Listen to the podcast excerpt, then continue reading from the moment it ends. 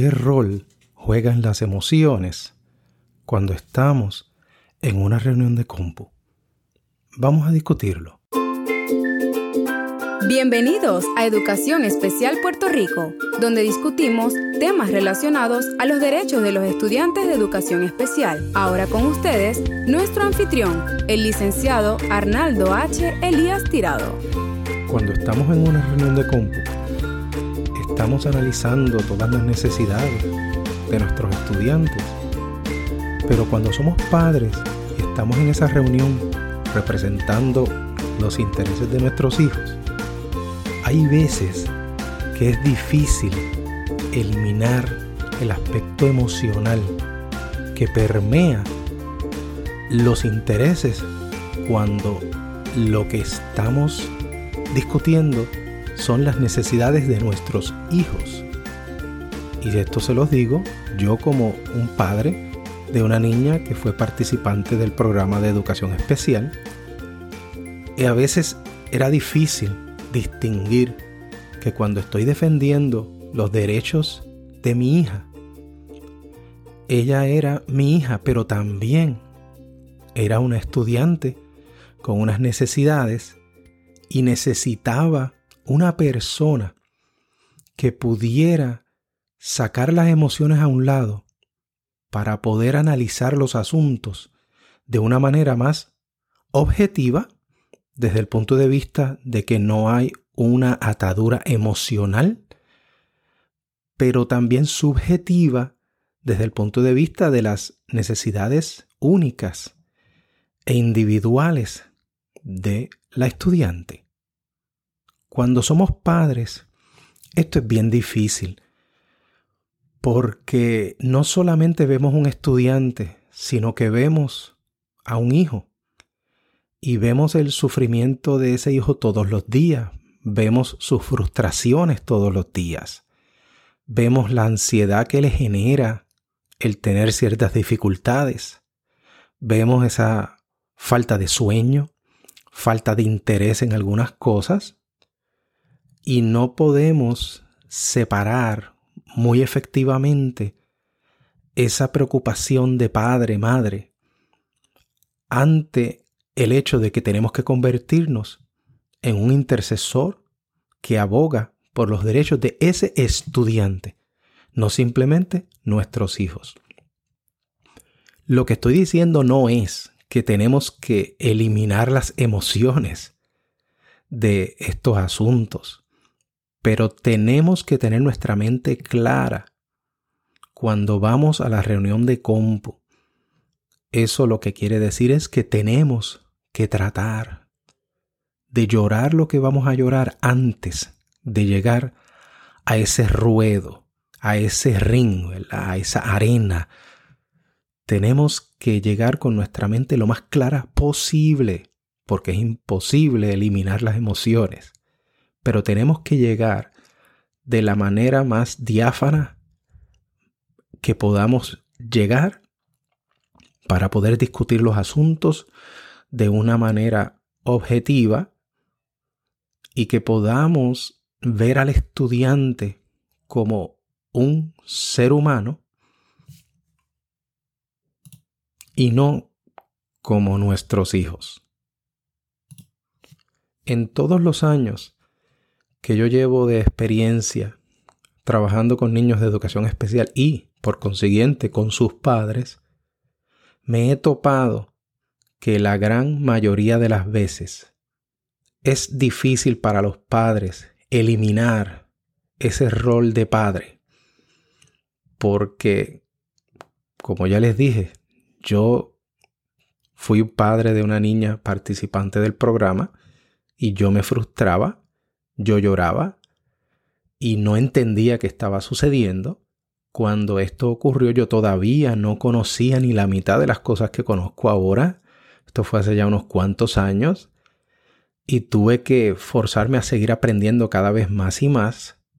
Mi niña entró al programa cuando estaba en séptimo grado. Así que imagínense todo el tiempo que, que pasó antes de darme cuenta que tenía unas necesidades y tan pronto lo averiguamos, pues intervenimos. pero ya habíamos empezado un poco tarde. Tuvimos que tener unas intervenciones un poco más agresivas, más dinámicas. Y se pudo hacer bastante.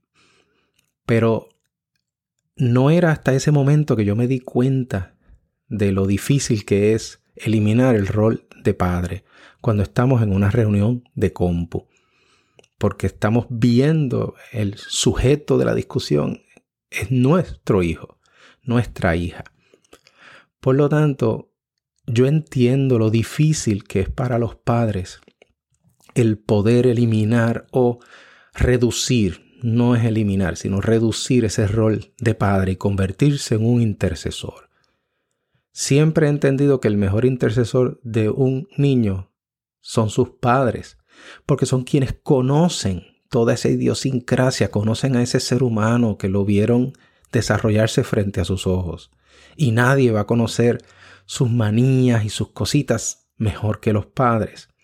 Pero cuando estamos hablando de intercesoría, de abogar por unos derechos, tenemos que entrar en una área un poco más objetiva, porque existen unas leyes que, aunque no son limitantes, sí tienen ciertas restricciones y requisitos para que ciertos asuntos se puedan ofrecer. Ante eso, y viendo la dificultad que tienen los padres de poder reducir ese rol de padre y convertirse más en un rol de intercesor, nuestra recomendación siempre va a ser que tienen que buscar asesoría primero de un intercesor. Fíjense que no le estoy diciendo busquen un abogado primero. Y aunque yo soy abogado, no les voy a decir busquen un abogado primero. Porque los abogados típicamente se tienden a circunscribir a las leyes, a lo que se incumplió y lo que se debe cumplir. Y hasta que no sea un abogado que tenga un poco más de experiencia en el área de educación especial, no va a entender que la, el área legal en esto de educación especial en realidad pasa a un segundo plano. Primer plano es el área pedagógica, el área científica. Y, no, y solamente con mucha experiencia es que un abogado que se dedique a educación especial va a poder comprender es, y hacer ese balance entre la ciencia de la pedagogía y las ciencias legales, la ley, porque la ley podrá decir esto hay que hacerlo así, pero la realidad es que no siempre va a ser así, así. O sea, que hay que saber cómo establecer eso. Eh, por lo tanto, mi recomendación siempre es un intercesor, porque el intercesor, al no ser abogado, su primera reacción va a ir hacia el área de los servicios, el área de cómo están funcionando, el área no legal no concentrarse exclusivamente en lo legal. Ahora bien, siempre también les he dicho que una vez las controversias persisten, sí hay que dar el otro paso de ir a buscar la asesoría legal, porque ya se agotaron los esfuerzos con un intercesor. Recuerden, hago el paréntesis, no quiere decir que usted no puede ir directamente a un abogado si ese abogado tiene experiencia en educación especial y en Puerto Rico, aunque no habemos muchos, si hay vemos unos cuantos, eh, sí puede ir directamente un abogado, pero intercesores, hay más intercesores que abogados y la gran mayoría de ellos tienen la experiencia de ser padres y madres de niños de educación especial. Por lo tanto, tienen un conocimiento al menos de entender eh, mejor cómo es que esto se trabaja porque ya lo han experimentado y lo han realizado con sus propios hijos. También la razón de buscar un intercesor primero es porque los abogados tendemos a quizás intimidar un poco al personal del Departamento de Educación sin ser nuestra intención. Pero el hecho de que llevamos a un abogado, ya eso tiende, es una reacción natural, normal, que cuando un abogado llega, ¿verdad? Pues se preocupan, ¿verdad?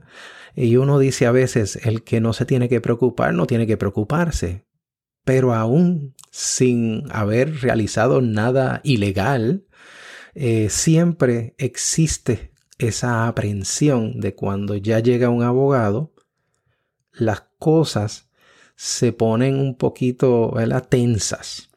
Eh, y, y es función de nosotros como abogados cuando llegamos a las reuniones de compu el tratar de demostrar que no llegamos ahí a litigar un caso, porque si no se ha radicado una querella, nuestro propósito en un compu no es litigar, sino interceder, de la misma manera que un intercesor. Por eso es que de la manera más práctica, mi recomendación es que primero consulten con un intercesor. Y entonces la atención va a ser un poquito menor.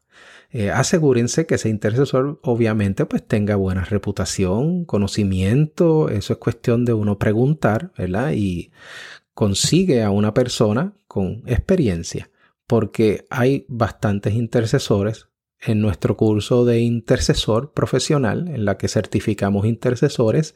Llevamos ya casi dos años certificándolos y hemos certificado ya sobre 50 intercesores que se están desempeñando como intercesores profesionales. Por lo tanto, sí hay muchas eh, fuentes para poder consultar. Hay veces que hay padres que nos preguntan eh, qué pasa cuando no tenemos suficientes ingresos para pagar estos servicios. Pues sepan que existen servicios eh, libres de costo para personas que cualifiquen por sus ingresos. Está servicios legales, está pro bono del Colegio de Abogados, están las clínicas de asistencia legal de las escuelas de Derecho Interamericana, Universidad de Puerto Rico y la Pontificia Universidad Católica. Y sé que hay otros servicios adicionales, por lo tanto no hay falta de personas que podamos consultar. Pero siempre que veamos, estemos en esta posición, vamos a analizar. Estoy dejándome llevar por las emociones esto es, me lo veo muy personal. Yo quiero que mi hijo tenga esto, esto y esto.